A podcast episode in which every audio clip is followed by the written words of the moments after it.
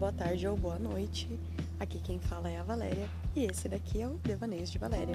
Faz tempo que eu não apareço por aqui, né? Mas dessa vez eu tenho um convidado muitíssimo especial. Meu oposto complementar, um taurino maravilhoso, instrutor de yoga, o Nilo. E hoje a gente vai falar um pouquinho sobre os desafios e as maravilhas de ser um empreendedor do autoconhecimento. Seja bem-vindo e depois comenta lá com a gente no nosso perfil do Instagram o que, que você achou desse episódio.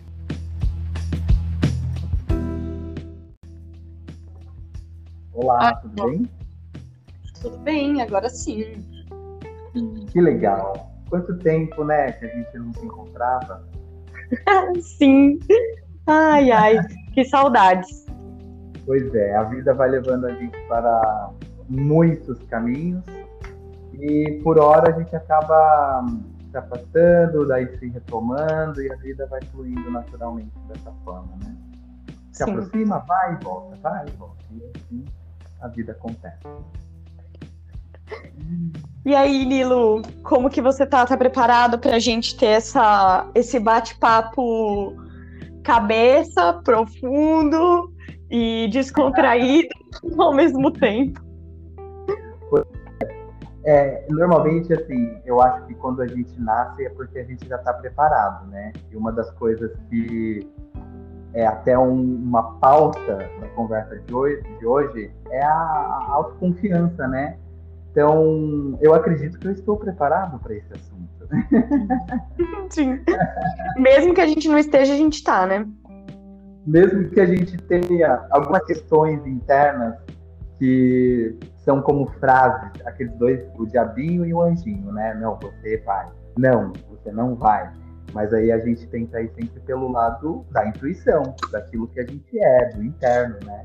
Então, eu acho que a gente está preparado para falar desse assunto, até pela experiência, né, que a gente tem, não é muita, mas é uma experiência, e toda experiência gera um conhecimento. Então, acho que a gente pode falar sim sobre isso.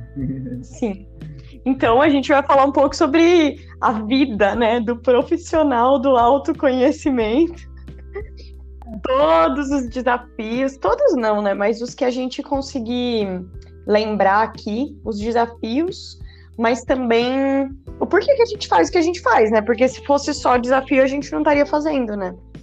Exato, exato. E tem esse gancho que eu falei, né? Da intuição às vezes a gente escuta, né, muitas pessoas, não, faz isso porque isso dá dinheiro, não, faz aquilo porque aquilo tem uma estabilidade, você vai ter uma segurança financeira e tudo mais. Ah, faz isso porque o seu pai já fazia, então você vai ter, é, é, vai ser melhor para você fazer, porque aí você já tem, né, um, um suporte familiar e tudo mais. Mas aí do nada a gente decide escutar a intuição e a intuição fala assim, não, você não vai fazer nada disso você vai fazer isso. e Sim. aí começam né, essas questões de que eu acredito naquilo que eu quero fazer, eu acredito naquela pessoa que eu quero ser, eu acredito em quem realmente de fato eu sou, né? E eu acho que é a partir daí que nasce o profissional autônomo, o profissional liberal, o profissional do autoconhecimento, né? O empreendedor. A partir da autoconfiança, de realmente acreditar naquilo que ele é, naquilo que ele faz, naquilo que ele fala, né? Até porque a autoconfiança é isso, é você ter essa crença em você mesmo, é você com você mesmo, né? Quando você acredita em você, você tem a autoconfiança de que o que você faz é bom, o que você entrega dá resultado, né? Porque além da sua intuição, você se preparou para isso né? Porque nasce a ideia, nasce a intuição. E aí o que, que você faz a partir daí? Vai buscar ou profissionalizar, né? Essa vontade, né? É, de ser um, um, de oficializar essa profissão, né? Então eu acho que começa exatamente daí, quando a gente pode, ser até um lado rebelde do ser humano, né? Porque a gente está tão predestinado a fazer as coisas que a gente já veio para fazer é, que a família impõe, que a sociedade impõe, a gente está tão no automático, né, para agarrar essas profissões que vêm é, da nossa idade, da nossa, da nossa, da nossa juventude, da, da moda, né? E daquilo que dá mais dinheiro, perfeito. Eu acho que é isso, né? É, eu, eu acho que o princípio é isso, é autoconfiança e acreditar naquilo que você quer e é. Eu acho que esse, esse negócio de trabalhar com autoconhecimento é uma coisa que é, ela acontece sem querer. Eu não sei se para você foi assim, mas para mim é, foi algo que não, não foi planejado. Eu estava no meu processo de autoconhecimento. E aí, quando eu entrei no meu processo de autoconhecimento e eu fui aprofundando cada vez mais nele, eu percebi que eu estava ajudando outras pessoas sem querer. E aí eu comecei a entender que isso fazia parte do meu da minha vida profissional, né? É diferente de você ir lá, você faz uma faculdade e aí você se forma nessa faculdade ou você faz um treinamento, você se forma nesse treinamento e aí você fala: "Ah, então eu estou trabalhando com isso", né? Então é diferente. Porque quando você entra para um processo de treinamento, você já está com foco em trabalhar com aquilo. Quando você começa o processo de autoconhecimento, o foco não é trabalhar com aquilo.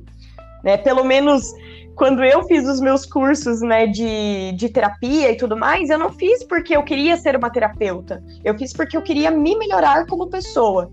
E automaticamente eu fui né, é, recebendo um, uma demanda para trabalhar com outras pessoas. Então é muito muito louco esse processo, porque no meio do caminho você se depara com, pelo menos para mim, né, foi assim, no meio do caminho eu tive um, um pane, assim, né, de falar, caramba, mas eu não entrei aqui para trabalhar com isso, e agora eu tô trabalhando com isso, e aí você tem que voltar de novo pro processo de autoconhecimento para continuar oferecendo isso para o próximo. Então, é um desafio, né?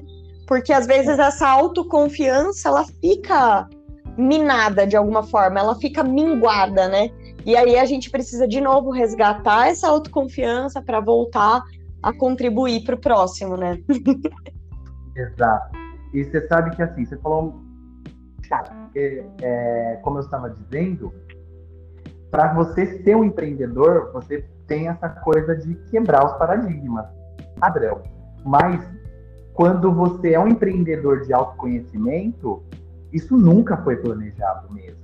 Esse processo, né, de você se tornar um empreendedor do autoconhecimento, primeiro que você entende empreendedor do autoconhecimento quando você já está nele, porque não era o propósito ser empreendedor, né?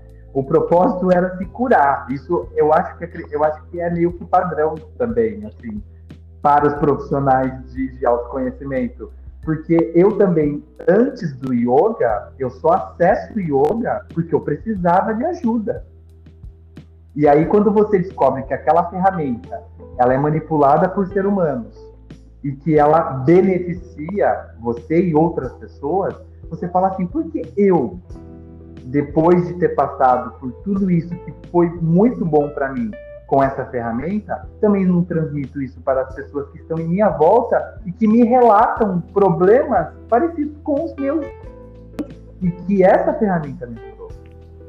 Então aí quando você começa a, a, a, a transmitir para as outras pessoas, ó, então faça isso, então vem aqui que eu vou te ajudar com isso, porque isso foi bom para mim, e as pessoas começam também a ter resultados, você fala, talvez eu nasci para isso. né? E aí começa a se criar né, o empreendedor com base no autoconhecimento. Porque o primeiro, o primeiro produto que deu certo foi você. É, né? Você é a primeira, você é a primeira solução. Você é o primeiro case para ser vendido. E isso acontece muito comigo porque assim, muitas pessoas me procuraram porque estavam numa dificuldade de sair da bebida da, da, do, do, do alcoolismo, porque a minha situação foi essa. Então eu era um caso específico de pessoa que conseguiu parar, né? Era um adicto que consegue segurar os seus desejos, né, do, do alcoolismo, através do yoga, através do estilo do yoga, do estilo de vida. Então as pessoas olham para esse case e falam: "Nossa, quero ser como ele". É um case, você é um case de sucesso, né? Então, é exatamente como você. Você primeiro vai atrás da ajuda terapêutica, você vê que aquilo funciona, as pessoas se espelham em você e elas precisam da sua ajuda. E aí você fala, poxa, para que eu possa desenvolver um bom trabalho e entregar um bom resultado para as pessoas, eu preciso me dedicar 24 horas por dia, 12 horas por dia, 8 horas por dia. E é daí que nasce o profissional. Porque ele precisa ter dentro dessas horas. Ele precisa ser pago por essas horas. Porque senão ele não entrega o seu 100%. Se ele é. for um profissional paralelo com outra profissão, ele vai entregar? Ele pode entregar, com certeza ele pode.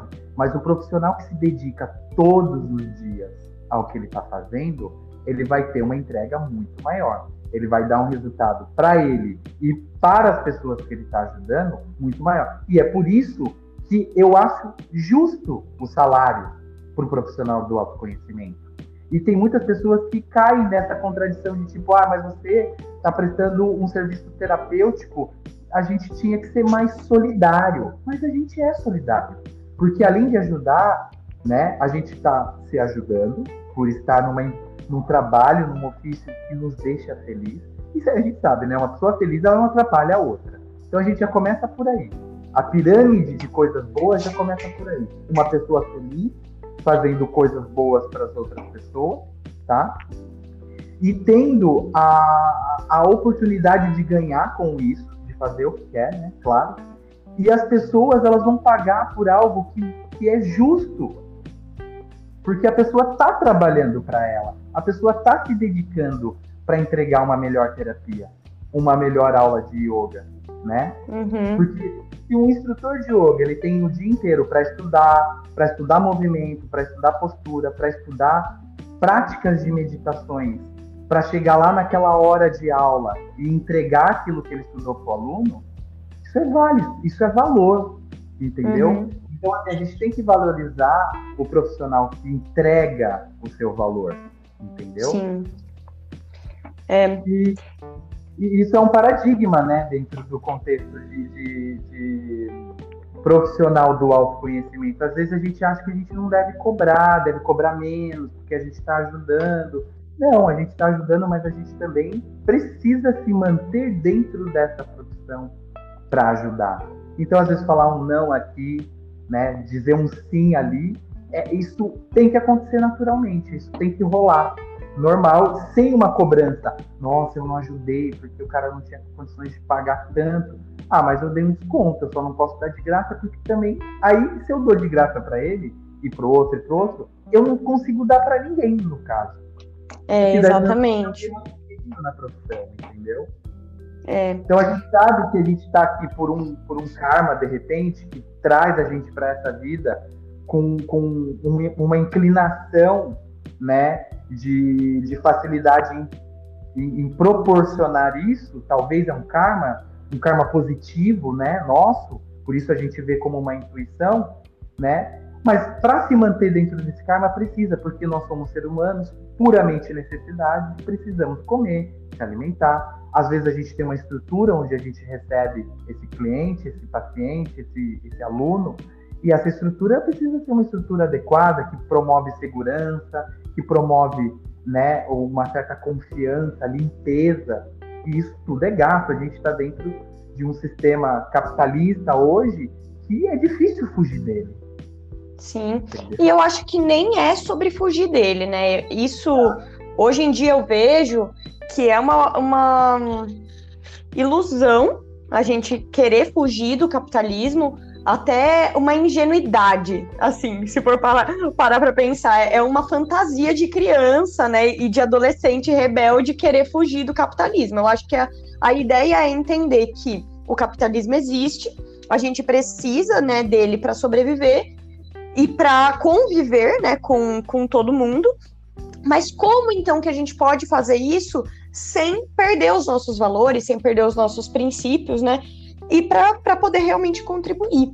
E uma coisa que, que você, quando você estava comentando, que a gente, que me, me fez pensar, né? Um dos maiores desafios, talvez, para o empreendedor do autoconhecimento é exatamente ter começado dessa forma, não pensando em ser um empreendedor. Então, pelo menos eu vou falar assim, né, pela, pela minha experiência. Quando eu fazia tudo isso de uma forma automática, assim, né, natural, ah, então eu comecei a atender as outras pessoas, eu tinha as ferramentas e tal. A partir do momento em que eu entendi que eu era uma empreendedora, eu mudei o meu foco e eu comecei a entender que eu precisava ser uma empreendedora. Mas o que, que é ser um empreendedor? Então você começa a ter que aprender um monte de coisa que você não sabe, e foi aonde eu me perdi do que eu sabia fazer direito. Né? Então eu comecei a deixar muitas das coisas que eu sabia fazer bem para ser uma empreendedora. E aí, nossa, virou uma bola de neve. E aí eu comecei a ter que, de novo, precisar voltar para mim, falar, gente, pera, não vou conseguir atender ninguém agora, porque eu tô precisando de novo cuidar de mim, né? Para conseguir fazer esse serviço direito, para conseguir empreender dessa forma, né? E, e, conseguir ajudar cada vez mais pessoas. Então, é onde entram os pontos que a gente comentou, né? Que a gente quer trazer, que é a insegurança, o burnout, o perfeccionismo e os diferenciais que quem trabalha no, na, no meio do autoconhecimento cada um tem, né? Então, essa parte da insegurança eu acho que bate muito forte, porque quando a gente trabalha com autoconhecimento, a gente tem é, uma cobrança muito forte, né, interna de eu preciso entregar algo que eu sei entregar, algo que eu sou boa em entregar quando a gente está se sentindo inseguro, é muito difícil, né? Oferecer essa, essa cura, essa proposta para o outro, se a gente não está se sentindo bem. E aí, quando a gente tem essa única forma de oferecer para o outro isso, você se vê praticamente desempregado, né? Se você é autônomo e você só trabalha com isso e você não está conseguindo né, por um, um, processo de insegurança, não está conseguindo entregar isso para o outro, você se vê desempregado, né? Então é muito complexo tudo isso. E eu acho que muitos, muitos dos profissionais do autoconhecimento passam por esse desafio. Por não saber empreender, por não saber cobrar muitas vezes, por querer ajudar muito, né? Eu caí nessa armadilha, né? De acabar ficando muitas vezes sem dinheiro, porque eu tava o tempo todo atendendo e não, não conseguindo dizer não. Então, atendendo muitas vezes de graça, né? Por. É, faz parte desse dessa egrégora, né, dos terapeutas, esse mindset de que a gente precisa o tempo todo estar tá ajudando. E eu acho que isso é algo que precisa realmente mudar, né, na, no pensamento do, do profissional do autoconhecimento, porque senão a gente não consegue ajudar ninguém e a gente se prejudica, né, inclusive. Exatamente. E, e é engraçado porque, assim, primeiro eu queria voltar para a questão do capitalismo rapidinho, eu lembrei de um gancho. E primeiro que, assim, é, a gente realmente não cancela o capitalismo, porque o yoga mesmo fala que a gente não pode virar escravos dos nossos prazeres e desejos, mas não que a gente não possa satisfazer as nossas necessidades, ok? Então, tudo bem viver dentro da, do capitalismo. E aí, voltando para essa questão né, de, de quando a gente está ali envolvido com aquilo que é uma intuição, né? E aí a gente se pega e fala, poxa, mas eu não eu desconheço as regras, técnicas, ferramentas de, de um empreendedor, porque eu já sou um empreendedor. Porque a gente não vai lá e fala, ah, estou aqui escrevendo que agora você é empreendedor. Não. Do nada a gente olha e fala, caraca, sou empreendedor. E aí a gente quer agir como um, a gente vai atrás de um curso, a gente vai atrás de, de uma preparação, e aí a gente percebe que a gente é pequeno. Porque não era sobre isso que a gente tinha é, é proposto no início. Então, é, isso é um oceano com muito caminho muitas fluidez, com muitos direcionamentos.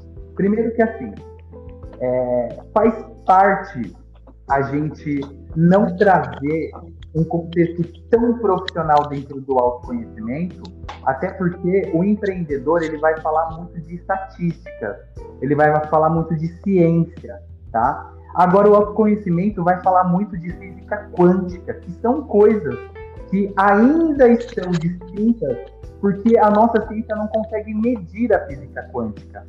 Então ainda existe pensamentos como esse de tipo, ah, talvez eu não vou cobrar porque eu preciso ajudar, isso faz parte de mim, dói em mim dizer não, né? E talvez isso eu não quero é, é deixar essa mancha, essa imagem para mim, então eu, eu prefiro ajudar e ficar sem. Então a gente acaba caindo dentro desses obstáculos a ter que passar, tanto que a gente se pega no momento de falar, poxa, agora quem precisa de ajuda sou eu, como você falou, né? Então, é tipo, a vida é cíclica, né? A vida ela é completamente cíclica. Então, dado o momento, a gente vai estar tá completamente confiante do que a gente está fazendo, e dado o momento, a gente vai estar tá completamente oscilando aquele autoconhecimento que a gente acha que tem, aquele potencial que a gente acha que tem, e está tudo bem. E está tudo bem porque é aí que entra o perfeccionismo, né? O perfeccionismo para o empreendedor, ele é uma coisa que bate na porta todos os dias nossa. Porque a gente olha e fala, não, eu preciso entregar o melhor, eu preciso ser o melhor como empreendedor, eu preciso ser o melhor como terapeuta quântico, né? Eu preciso ser melhor com os meus argumentos metafísicos, eu preciso entregar que eu sou um cara estudado. Não tem como fazer isso. Não tem como você estudar os Vedas inteiros, não tem como você ser o melhor professor de yoga, entendeu? Não tem, porque a gente lida com pessoas e pessoas são diferentes então não tem como pegar uma ferramenta do empreendedorismo e falar, ó, todos os clientes eu vou atender dentro desse padrão e vou ter um atendimento sempre. Não vai, porque as pessoas, primeiro, como terapeutas, elas sentem as outras pessoas. E às vezes você não bate com a pessoa, não, não é não é a linha de pensamento que você. É, porque tem muito isso no terapeuta, né? Às vezes ele segue uma linha de pensamento de um filósofo que diz tal coisa, mas a pessoa está com um problema que diz uma outra coisa e que talvez uma outra linha de raciocínio é, filosófico ajudaria aquela pessoa. E está tudo bem, olha, não é, a minha terapia talvez para você não vai atender hoje. E está tudo bem. E aí a gente quebra esse perfeccionismo quando a gente entende que a gente não vai ajudar todo mundo, mas a gente vai ajudar uma parcela de pessoas. Que nem, por exemplo, quando eu falo que a maioria das pessoas que me buscaram para poder fazer yoga comigo são pessoas que eram iguais a mim, por quê? Porque eram pessoas que saíram de um estilo de vida de balada, de curtição e que queriam um pouco de silêncio. Chega, eu não quero mais ser aceito, chega, eu não quero estar todo dia no final de semana bebendo e com mil pessoas do meu lado e querendo buscar roupa, show, festa e, e ter o melhor no meu trabalho, que era o que o Danilo era. Ele buscava uma aceitação na sociedade, ele queria mostrar para o pai e para a mãe que tinha um melhor emprego, ele bebia todos os finais de semana para ah, ter aquele alívio, aquele fôlego do sufoco né, que, que o trabalho dava. Então, quando eu, eu, eu mostro essa figura para as pessoas, não é todo mundo que compra. Não é todo mundo que compra. E aí, quando eu tento vender essa pessoa para uma pessoa que não se encaixa nessas necessidades, a minha venda não vai ser uma venda boa, a minha consulta não vai ser uma consulta boa, a minha aula não vai ser uma consulta boa, não vai ser eficaz, não vai ser eficiente. Porque não é isso que a pessoa está procurando. E está tudo bem quando a gente aceita, a gente quebra o nosso perfeccionismo, né? Eu peguei eu me, peguei, eu me pegava muito assim em algumas questões, por exemplo, entrava um aluno que ele tinha aquela necessidade e acreditava na física quântica, acreditava naquilo que o yoga vendia. Então, eu dava aquela aula, porque eu também acredito. Então, aquela aula era incrível, o aluno me facilitava tudo. Aí entrava um outro aluno que, tipo, ele nem acreditava em níveis de consciência, ele não acreditava em encarnação, e que para ele era legal o Danilo ali, porque o Danilo tinha uma sala com ar-condicionado e ele me entendia como empreendedor, sabe, eficiente, então ele gostava daquele momento calmo de prazer. Mas se eu falasse de chakra, se eu falasse de tipo, de qualquer assunto pertinente à metafísica, ele falava, começava a bocejar, não, não, se não se interessava pelo assunto, ele queria tirar foto e fazer pose tem Sim. esse tipo de aluno. E, e, aí não tem nada de errado nisso, é só a gente entender Sim. quem é quem, né? Exato. E a gente consegue entregar o que ele quer simplesmente fazendo isso. e aí plantando aquela semente do que a gente precisa passar também. Entendeu? Sim. Porque tem uma, tem uma responsabilidade nossa ali que precisa ser entregue também. Sim. Então eu não ligava, eu falava assim, bom, se essa pessoa está num nível de consciência onde a futilidade para ela é importante, tudo bem. Filma aula, faz foto, não tem problema. Agora a gente entende quando existem esse nível de, de, consciência sobre a necessidade útil ou mais profunda de pensamentos, de terapia mesmo dentro da consulta ou da aula ali, entendeu? Então, quando a gente começa a medir isso, é difícil a gente se tornar um empreendedor dentro desses padrões de produtos tangíveis que existem hoje, entendeu? Sim. A gente está falando de um produto intangível, que ele é tangível para quem acredita, mas que existe uma, uma, uma oscilação muito grande de como se estabilizar dentro dessas profissões. É que nem você falou, tem momento que a gente precisa cuidar da gente, eu também acho. Tanto que hoje, na vida que eu instalo hoje, eu não consigo atender muito aluno. Uhum. Porque eu também preciso praticar, eu também preciso meditar, eu também estou passando por coisas que eu preciso do meu silêncio. Eu preciso Sim. me ouvir de novo para saber se minha intuição ainda bate lá dizendo, ó, oh, você é um instrutor. Uhum. Entendeu? Então, muito legal isso que você trouxe. E o perfeccionismo, ele é um tiro no pé, né?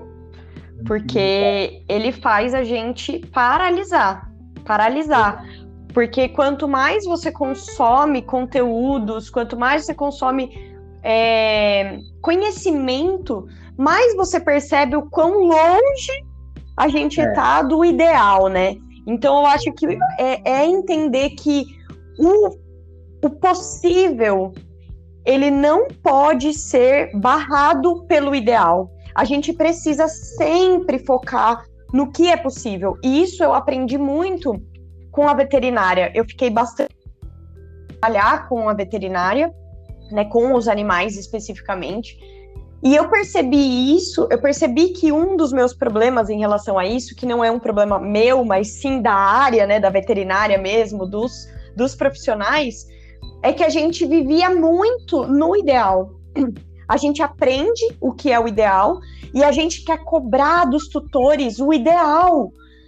Sendo que aí que entrou todo o meu processo também, né, de autoconhecimento, é que eu entendi que eu, como tutora, estava muito longe do que é o ideal.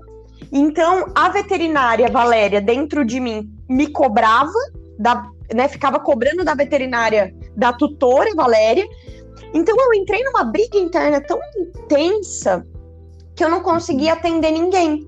Porque eu me julgava demais, né? A, a veterinária julgava a tutora, porque eu não conseguia fazer um terço do que, do que era o ideal. E automaticamente eu também acabava julgando, né? Pela lei do espelho, eu julgava os, os tutores também. E eu ficava, cara, você não tá fazendo o mínimo, né? Então, quando eu comecei a mudar o meu, a minha visão, quando eu comecei a mudar a minha perspectiva de entender que, gente, eu preciso focar no que é possível hoje. E só a partir do que é possível a gente vai caminhar em busca do que é ideal. E talvez a gente nunca chegue lá. E isso me deu. É, isso me deu uma paz como. É, rapidinho, assim, né? Como tutora também, de entender que tá bom, eu posso fazer até aqui, né? E talvez vai ser só até aqui. Eu nunca vou chegar lá, né? Exato. É, e aí é, isso, é o que, isso é o quebrar o perfeccionismo, porque às vezes a gente se cancela no perfeccionismo. Ah, uhum. dá para fazer isso. Ah, mas eu não vou conseguir atingir o ideal, então eu nem vou fazer. Nem vou fazer. Dá pra você fazer. Você não precisa atingir aquilo que o, o melhor case do mundo atingiu. Mas faça do seu jeito orgânico. Às vezes, o seu jeito orgânico, fora daquela coisa profissional, é interessante para algum nicho entendeu? Então, quando a gente se cancela, a gente vai se enfiando naquilo que a gente acha que é bom, trabalhando excessivamente naquilo que a gente acha que é bom, né? Até chegar ao estado de esgotamento mental, porque você não se abre para novas coisas, você fica batendo naquela tecla sempre, sendo que precisa de um diferencial, precisa também se abrir para o novo e errar, tá tudo bem, Errar é necessário, inclusive, né? O perfeccionista, ele não quer errar. Então, ou seja, ele não quer ter experiência. Se ele não tem experiência, ele não aprende. Ele não é. melhora. E, e, e, é muito engraçado, porque para atingir o ideal, a gente erra muito, né? A pessoa, o, o, cara que construiu a maior fábrica de sonhos do mundo foi um dos caras que mais errou, que é o Walt Disney. Ele, ele pastou a vida inteira, entendeu? E trouxe a fantasia, assim, uh, uh, o mundo de fantasias mais vendido até hoje, né? Enfim. E quando a gente bate muito dentro de uma tecla só e trabalha incansavelmente, esgotavelmente dentro dessa tecla, é que a gente vê nesse, nesse estado de burnout, né? Que é, é muito comum esse diagnóstico hoje em profissionais que quer buscar esse ideal, esse perfeccionismo. Ai, mas eu não posso errar. Ai, o cliente não pode falar isso para mim. Ai, não, se a terapia não der certo com esse cara, poxa, eu não sou bom. Então eu preciso trabalhar 24 horas preciso ficar aqui e tentar desenvolver um método. Enfim, a pessoa ela pira né, no que ela está fazendo para atingir o perfeito. E o perfeito é muito daqueles memes, né? Por exemplo, o cachorro está correndo atrás de uma salsicha, que é uma vareta, que está amarrado nele, numa linha, e a salsicha fica ali o tempo inteiro na visão dele. Entendeu? Nunca esse vai pegar. Perfeito. O perfeito nunca vai pegar. A gente olha para esse perfeito a gente tenta atingir o máximo daquilo que é possível. Né? Uhum. Como você mesmo falou, a gente tem que trabalhar dentro do que, do que das metas possíveis. Para não ficar doente. Né? Porque, porque a meta, a melhor meta que a gente pode atingir dentro de uma profissão do autoconhecimento, sendo empreendedor, é não ficar doente. Exatamente, até porque é, o que, é a nossa busca, né? É a nossa busca. Pessoal. E a gente se perde, né? A gente se perde porque a gente vira empreendedor do autoconhecimento e aí a gente esquece que, na verdade, a gente está fazendo isso por nós, né? É, é. é, começou assim. Quando a gente começa a esquecer da gente, porque a gente foca muito no em, em estar fora, né? Em entregar o melhor para o próximo, de uma maneira distorcida, né? Porque a gente tem mesmo que entregar o nosso melhor só que o perfeccionismo, ele não é isso. Não. O perfeccionismo não é sobre entregar o melhor, é sobre entregar o perfeito, que não existe, que é idealizado. Então a gente se desgasta e aí a gente não consegue nem entregar o nosso mínimo, né? É, a gente a gente vai, a gente força tanto em entregar algo que é perfeito que a gente se desgasta e a gente não consegue nem sair da, da mediocridade, né? Porque a gente muitas vezes foge da mediocridade, né? Eu vejo essa galera da alta performance, ai, não seja medíocre. Só que às vezes é ser medíocre que vai fazer com que você seja extraordinário lá para frente. É ser orgânico, é falhar, né? É passar por uma falha. E assim, é tão interessante porque assim, essa galera da alta performance, como você falou, eles querem que você cumpre todas as responsabilidades profissionais para você. Que você não durma à noite. Não, você... não é nem só profissional. É, é tudo, né? É tudo. E aí, você esquece o principal, que para o profissional do autoconhecimento, isso não pode acontecer. A gente não pode se esquecer do nosso lado humano. E isso é ser perfeito no empreendedor do autoconhecimento, porque ele vai atrás do perfeito. Mas quando ele percebe que uma gripe pegou ele, ele fala assim: opa, um hábito meu me levou a isso. Então, eu vou cancelar essa reunião. É... Diferente do marketing, porque assim, eu trabalhei numa empresa farmacêutica por 10 anos. Se você falar que você está gripado e você não vai numa reunião, as pessoas olham feio para você. Benegripe. Benegripe, taca medicamento, sem passar o médico, ah, você tá, você tá com dor na, na, na costa, você tá com dor na perna, você tá com, com palpitação. Não, toma uma água que passa. Ó, precisa entregar isso aqui, é meta. Né? Como se a sua saúde não valesse nada. E para o empreendedor do autoconhecimento, isso tem que ser, isso tem que ser a menina dos olhos. Não, o, a minha saúde tem que estar bem em primeiro lugar para me entregar. É, a minha condição de saúde tem que estar bem. Porque senão nada funciona dentro dessa, dessa, dessa atividade né, de autoconhecimento. Poxa, como, como que a gente falha nisso? É, é possível? É possível, a gente acaba caindo dentro disso. Mas a primeira coisa que a gente tem que fazer é voltar algumas casinhas para trás. O que esse, esse marketing do, das altas performances não vende para as pessoas, né? Não, continue, imagina, desistir, imagina, cancelar, não. E isso é uma coisa que a gente tem que ter muito claramente dentro de nós. Sempre olhar para o nosso lado humano e nunca isentar, isentar de se preocupar com ele, né? A gente não pode ausentar a nossa humanidade dentro desse ofício, né? Porque senão Sim. a gente não é o que a gente quer ser. É, isso é uma coisa que eu trago muito nos, nos meus atendimentos, principalmente é, entendendo um pouco dessa minha transição, né? Que hoje eu entendo que não foi transição nada, foi só um pedaço do meu caminho, sabe? Porque eu fiz veterinária porque eu queria realmente, né, trabalhar com os animais e, e para eles. Só que eu cheguei no final da faculdade e da minha especialização entendendo que a gente né, nessa área odeia muito o ser humano. Só que isso não chega em lugar nenhum. Você não ajuda animal nenhum odiando o ser humano, né? Então eu fiquei vários... O mais engraçado, o mais engraçado para esse tipo de profissão, né? Que tipo, ah, eu vou ser veterinário porque eu gosto de animal. Mas uhum. que leva um animal pro veterinário? Exatamente.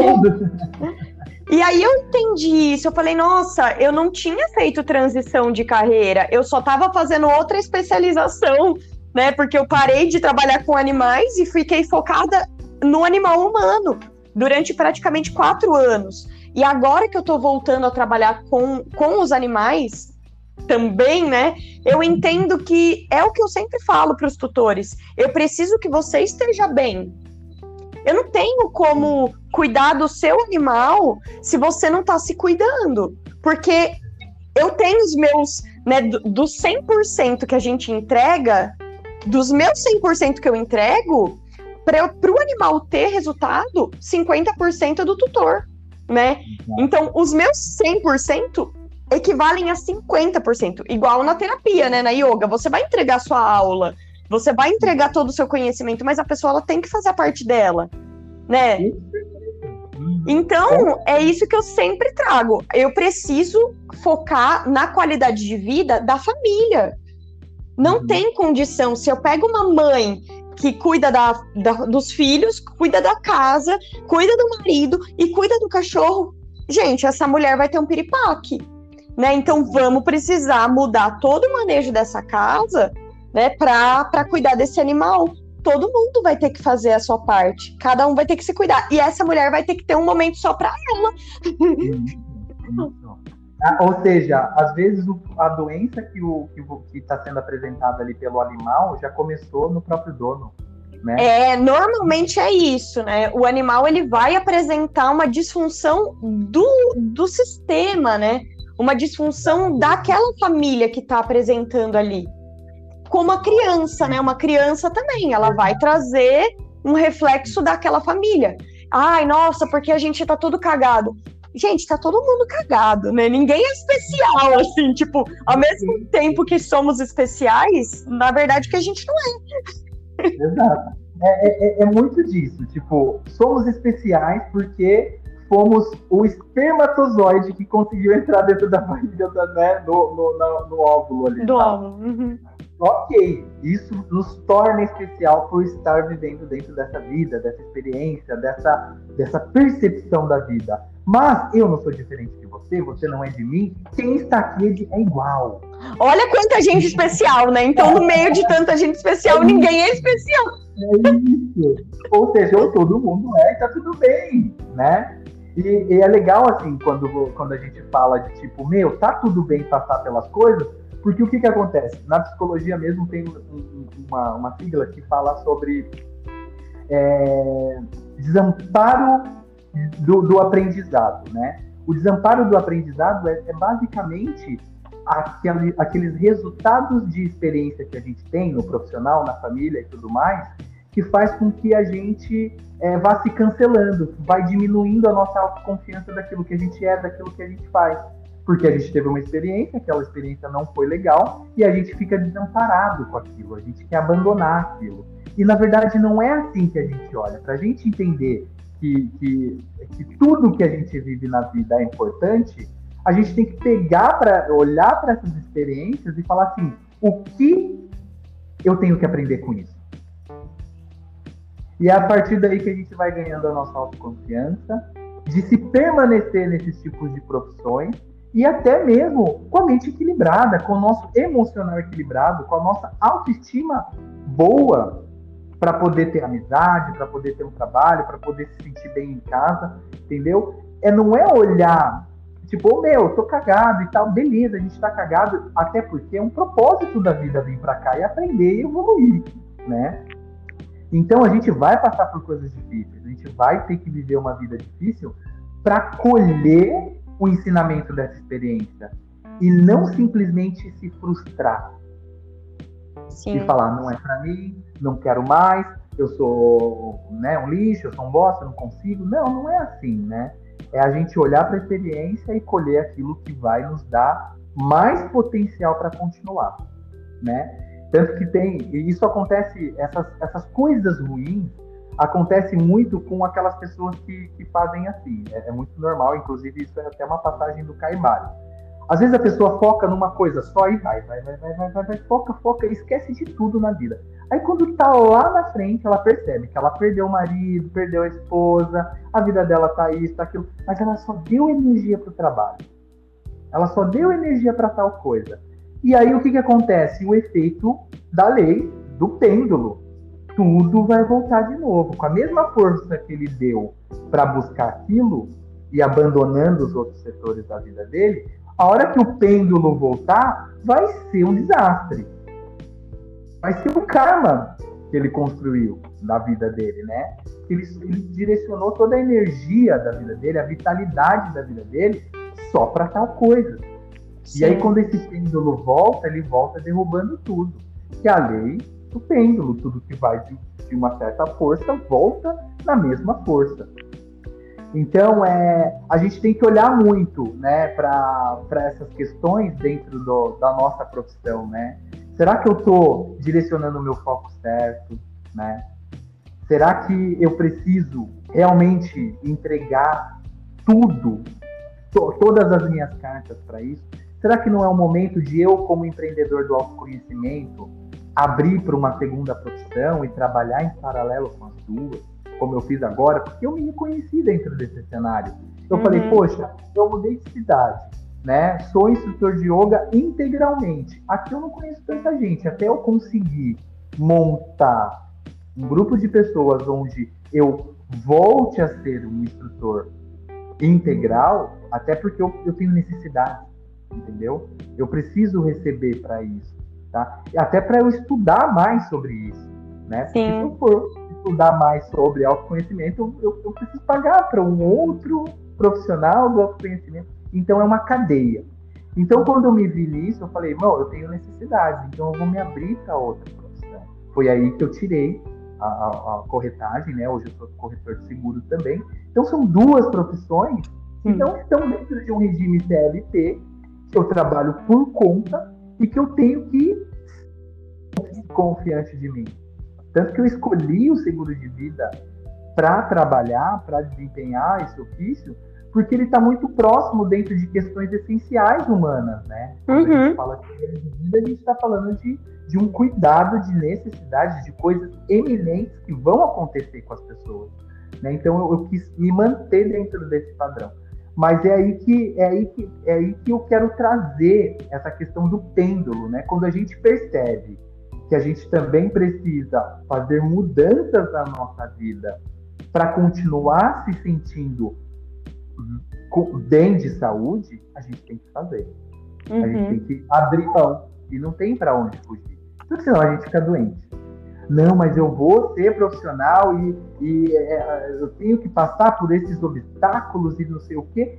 Isso pode ser até uma enganação da sua mente de achar que você tem que ser e se você desistir você não vai seguir a sua intuição. Não, isso não. A intuição ela bate também através de necessidades. A gente vive num mundo de matéria que, primeiro, é a matéria que tem que ser manipulada ali, né? Sim. A gente tem simplesmente manipula na matéria. as mudanças, o que tem que fazer, né, para que a gente se sinta bem.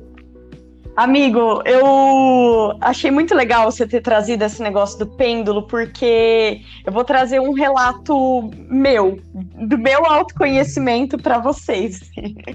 É, dentro do, da astrologia, a gente. Essa questão que você trouxe, né? Esse exemplo que você trouxe do pêndulo, de focar muito numa coisa e aí perceber que você se perdeu. Dentro da astrologia, quando a gente vai fazer a leitura de um mapa astral, a gente consegue ver é, aonde que você focou muito numa vida anterior, que seria o eixo nodal, né? Então, que é a cabeça e a cauda do dragão.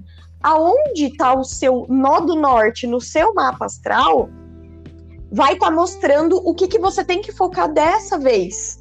Porque numa outra existência você focou muito. Então, olha que legal, né? No meu caso aqui, eu tenho o meu nodo na casa 6, né, que é a casa da rotina, que é a casa do trabalho. Mas o que, que, isso quer dizer, né, em relação a mim? Quer dizer que em algum outro momento eu vivi muito a espiritualidade, a criatividade, a arte. Ou seja, eu tenho uma tendência de me perder para esse lado, porque é fácil para mim ficar ali. Por isso que eu preciso manter muito meu pé no chão aqui, só que é forçado isso, não é fácil para mim, porque é muito fácil ficar no mundo da lua, ficar no mundo da espiritualidade e tudo mais. Então, eu já sei, né? Meu mapa me mostra: olha, foca aqui, porque você vai ter trabalhinho para fazer aqui, tem que fazer lição de casa, é o karma, né? É a consequência de ter ficado muito tempo vivendo aquilo, né? Fiquei muito focada na espiritualidade, sem, né, sem um, um contato assim com a matéria. Então, hoje, né, nessa vida, eu preciso focar em ter uma rotina, em criar disciplina, em, em focar no trabalho, né? O que, que é o dia a dia?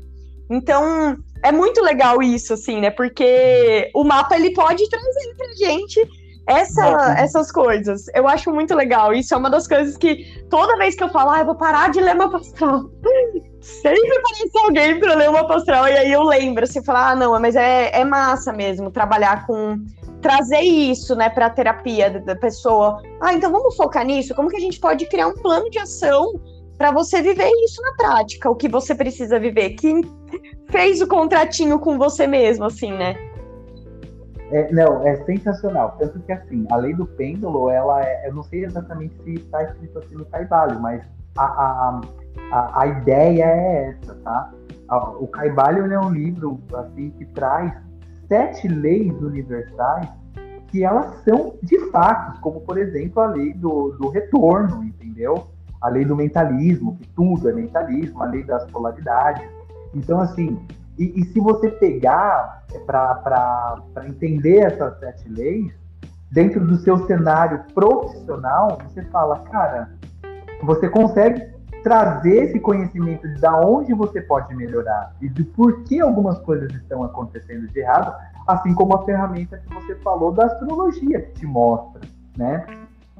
E então, assim, é, às vezes a gente, como é, como profissional do autoconhecimento, a gente precisa até mais do que os nossos alunos e, e, e pacientes e, e pessoas que a gente atende, estar conectado com essas ferramentas para a gente se direcionar é. muito a todo momento, né? Então a gente nunca pode esquecer. É, é, é, por isso que é aquilo que você falou no início foi sensacional. É tipo, às vezes a gente está ali atendendo um, dando resultado para outro, dando aula para outro, e aí vem um e, e, mostra a realidade que você é um empreendedor, então você precisa se enquadrar dentro de metas de empreendedor, ter uma planilha financeira. Faça conteúdo todos os dias no Instagram, entendeu? Live toda semana. Mas jamais assim, você pode ver que muitas das pessoas que se dão bem no Instagram, que são do autoconhecimento, quando eles se envolvem nessa coisa mecânica, né, da produtividade, eles perdem aquela coisa linda do orgânico que eles vieram. Olha, amigo, eu entrei nisso. Eu percebi que eu caí eu aí. Ah, eu tenho que aprender a é, fazer e-mail e tráfego pago e não sei o quê. Eu, eu tentei aprender todas essas coisas. É. Hoje, eu posso dizer, finalmente, que eu entendi que assim, não, não dá, não é para mim, né? Talvez mais para frente eu vá aprender, mas eu não consigo mais, não dou conta. Preciso que alguém faça isso para mim, deixa que eu faça o que eu sou boa. Porque assim, tem muita gente que ensina que você tem que aprender tudo. Só que talvez é. essa pessoa que ensinou isso, para ela é fácil aprender tudo e ela dá conta de fazer tudo. Eu lembro que eu me ou, ou nem dá. dá. também. É, ou nem dá. Desde que dá, mas não dá. É, eu fiquei. Eu lembro que nesses últimos tempos eu entrei muito numa comparação, assim, de ver, né, que. Falei, nossa, cara, a pessoa ela é mãe. É, né, tipo.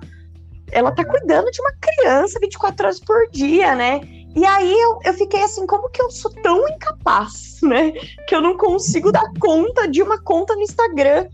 E aí a gente cria muito esse, essa comparação mesmo, né? Tipo, nossa, minha avó, ela fez tanta coisa na vida dela e eu tô aqui reclamando que eu não sei, que eu fico cansada de fazer post no Instagram, né?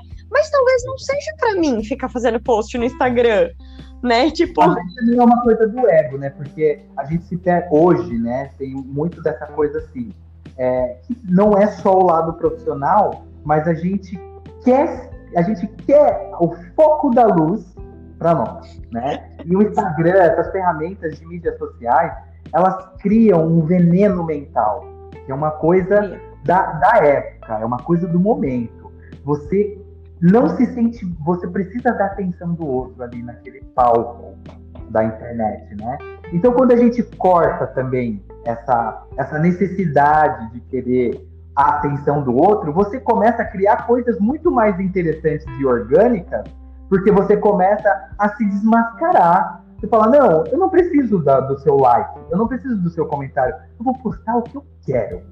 E aí você começa a ver que o engajamento é muito melhor do que quando você está fazendo algo que é forçado e, e, tem que. precisa de entrega. Tem que, exato.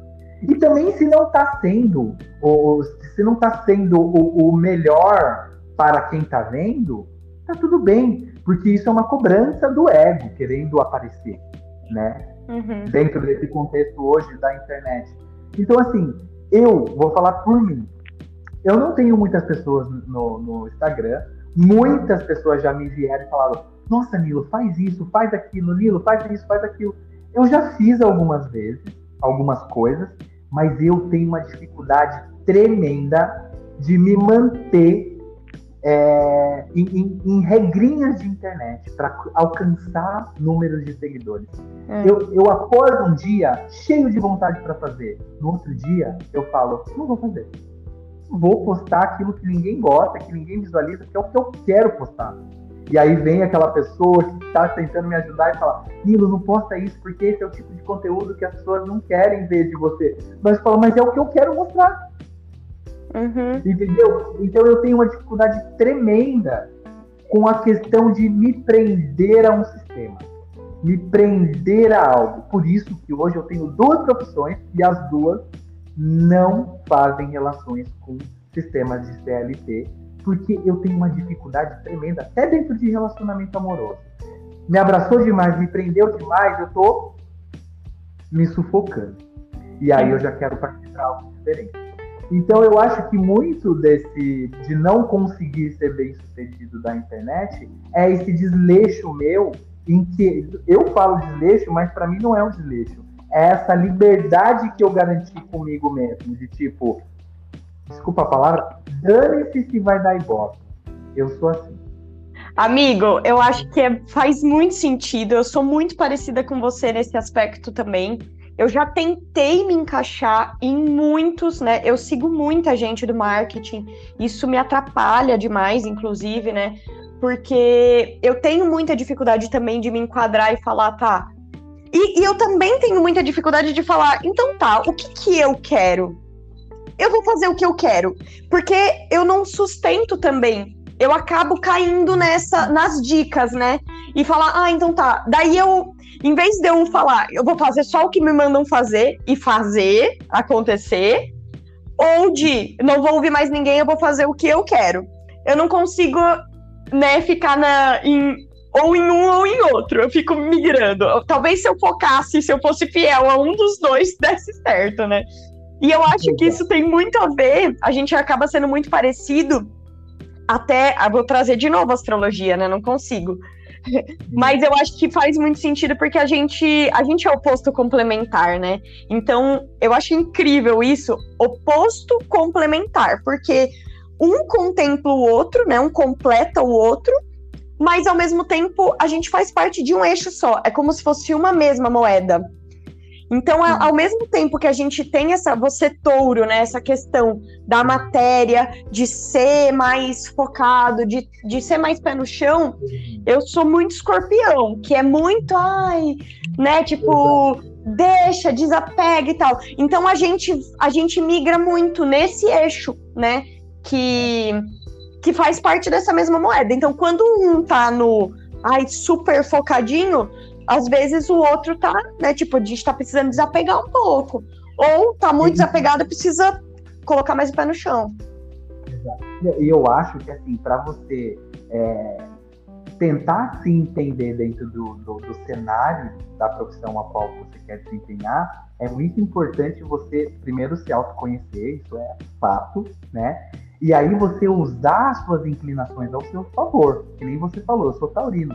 Eu tenho uma facilidade com, com, com horário, com, com, com é, cotidiano, sabe? De levantar cedo todos os dias, aquele horário, de fazer aquele, aquela atividade todos os dias. Eu tenho essa facilidade, isso é do ser Nilo, do, do, do meu eu, né? Então ele faz isso naturalmente. Essas responsabilidades não são difíceis para mim. Uhum. Então eu tento fazer o quê? Me expandir, me desapegar. E eu tenho tido um gosto muito grande por isso né? É, por esse desapego. E talvez esse meu desapego, até porque a minha, o meu ascendente, né? Ele é Capricórnio. Então ele é diferente do Taurino, ele é mais expansivo. Então eu tô naquele meio termo, é o Taurino que me puxa para a terra e o meu ascendente que me leva para o céu, entendeu? Então eu acho que muitas das, da, da, das, das, dos ganchos que eu tive para me dar muito bem com internet e tudo mais, do meu lado taurino, que poderia fazer essa coisa mecanicamente, é, foi quebrada pelo meu ascendente de tipo, não vou fazer. Do meu ascendente mal criado, fantasioso e que não quer se prender a nada, entendeu? Então... Eu já vejo o contrário, assim, o, o, ascendente em Capricórnio acaba sendo mais o pé no chão, o do trabalho, o que leva a sério as coisas. Uhum. Eu, eu, como sou muito leigo na questão de, de, de, de signos, né, de mapa astral e tudo mais, mas eu acho que esse meu lado Capricórnio, ele ainda é mais expansivo do que o Taurino, porque o Taurino não é nada expansivo. É, porque isso tem razão, porque o Capricórnio, ele vai ver as oportunidades, principalmente de trabalho, né?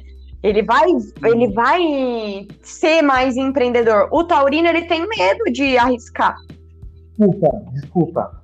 Sagitariano. Ah, então tá, beleza. É, não, aí sim, aí faz sentido. É que eu não entendo signos. Meu negócio é estar para outro lado. Eu adoro, eu já fiz meu mapa astral quando eu fui para Florianópolis, até pro, porque assim, eu estava numa vida cheia de questões. Inclusive, eu estava fazendo a minha primeira formação em Hatha Yoga e aí eu conversei com uma pessoa que ela me abriu ali as cartas, falou que o meu ascendente, ele é esse gancho expansivo, né? É, que não, é aí faz to é, todo sentido. Aí sim, mundo na lua. É, é ai. aí sim. É daí, é daí que tanto que eu tava com algumas questões do meu relacionamento passado, e ali ela, ela me abriu as cartas, ela me resolveu a vida. Então, é, é, eu acredito que essas, essas, essas ferramentas de autoconhecimento, elas têm que ser usual para a gente o tempo inteiro. Aliás, eu estou precisando voltar um pouco aí para astrologia, viu? Você viu que eu não entendo muito. Mas, meu, é sensacional a gente abrir né, uma conversa para falar sobre como a nossa vida é, né, é, em questão de ser empreendedor do autoconhecimento e a gente falar sobre esses pontos, né, sobre a autoconfiança, falar sobre o burnout, né, que é esse esgotamento mental que a gente se pega às vezes que a gente precisa se corrigir para não se adoecer, né, do perfeccionismo que às vezes a gente pode criar metas que são é, ilusórias e às vezes se cancelar por causa do perfeccionismo. Né? A gente tem que entender que a gente tem que buscar o nosso melhor e, e, e tá tudo bem se a gente não atingir esse perfeccionismo. Aliás, o perfeccionismo, dentro de qualquer coisa, ele é uma ideia inventada por alguém, né? E não uhum. exatamente uhum. é o perfeccionismo, né? Como você mesmo trouxe no momento da nossa conversa. E o diferencial, né? O noso diferencial. Por isso que a gente. Por isso que eu bato na tecla, na tecla que às vezes. Às vezes o diferencial é isso, é ser o pequeno ali do Instagram que está entregando o resultado para uma parcela de pessoas. É. E não ser aquele grande que atende um, inúmeras pessoas, mas também ele, mas também você não tem uma proximidade com ele. É. Né? Então, a gente acaba tendo diferenciais inconscientemente e, e, e, e, também porque a gente quer promover esses diferenciais dentro da nossa profissão, mas tudo se dá ao respeito com a nossa saúde. Eu acho que o, a mensagem né, dessa conversa toda, eu acho que o profissional do autoconhecimento, ele nunca pode se deixar a levar ao ponto de se adoecer dentro dessa profissão. Reconhecer o momento de parar, reconhecer o momento de dividir, pedir ajuda. De, de pedir ajuda, de jogar de cabeça para aquilo que está fazendo, ou parar de ver. Porque sim. eu acho que as coisas são cíclicas, sim. Que a sua intuição, às vezes, foi para ajudar o número de pessoas que você veio para ajudar e acabou. É. E, e é... é uma coisa, assim, para a gente começar a finalizar, que eu acho que vale muito a pena a gente falar hoje, é que eu percebo que existe uma autocobrança, né, no, no profissional do autoconhecimento, posso falar por mim, em é, se eu sou terapeuta, eu tenho que conseguir me curar sozinha. Né? Então, por isso que é muito importante a gente aprender a pedir ajuda. Porque a gente fica numa autossuficiência muito cruel. E a gente não pode, né? E aí a gente adoece. Então é aprender a pedir ajuda, é aprender a aceitar, né, e receber essa ajuda para que a gente consiga continuar. Senão a gente realmente para, né? Exatamente. Inclusive, isso foi um gancho para mim, para eu entrar na minha segunda formação, porque eu escolhi um curso onde eu poderia resolver questões minhas primeiro. E que aquilo também me entregaria algo a mais para o meu aluno. Entendeu? Então, quando, quando você fecha com essa mensagem, para mim soa muito bem. soa muito bem, porque Inclusive, até a decisão que eu tive de, de entender as minhas necessidades da matéria e falar: olha, eu não vou conseguir mais ser um instrutor de yoga 100% no meu dia. Né? Quando a gente se redime, quando a gente dá um passo para trás, quando a gente entende, né? Quando a gente pede essa ajuda para dentro ou para fora, porque dentro também tem a voz que fala com você, né? E, e às vezes também fora com os profissionais que podem te ajudar, com as ferramentas, com as ideias de filósofos, com os entendimentos de pessoas que estão há muito tempo buscando uma melhor qualidade de vida, um autoconhecimento, se livrar desse sofrimento que a gente vive dentro dessa realidade chamada de samsara, né, que nos prende ao sofrimento, né? Então, muito legal essa mensagem de tipo, aceite também a, a ajuda que, que, está né, ali batendo na sua porta, para você colher essa ajuda, né? Sim. E não achar que só porque você ajuda o outro, você tem que ser. Você é o seu próprio medicamento. Em é. parte, sim. sim. Muito bom. Foi muito legal o papo. A gente acaba tendo um papo nada é, profissional, é um papo mesmo de amigo, um papo, né, é, um papo para se aliviar, né? Então, Sim. quem escutar esse podcast, é, entenda que é, na base de tudo isso são dois amigos conversando. Então, tem que ser leve, tem que ser fácil. Sim. Que... E eu acho que também é, é uma proposta que eu tinha esquecido, sabe? Que era o que eu queria passar porque já, a gente já tá tão bombardeado de tanta coisa na internet que a gente tá querendo o tempo todo saber. E às vezes a gente só quer bater um papo. A gente às vezes só quer relaxar, né?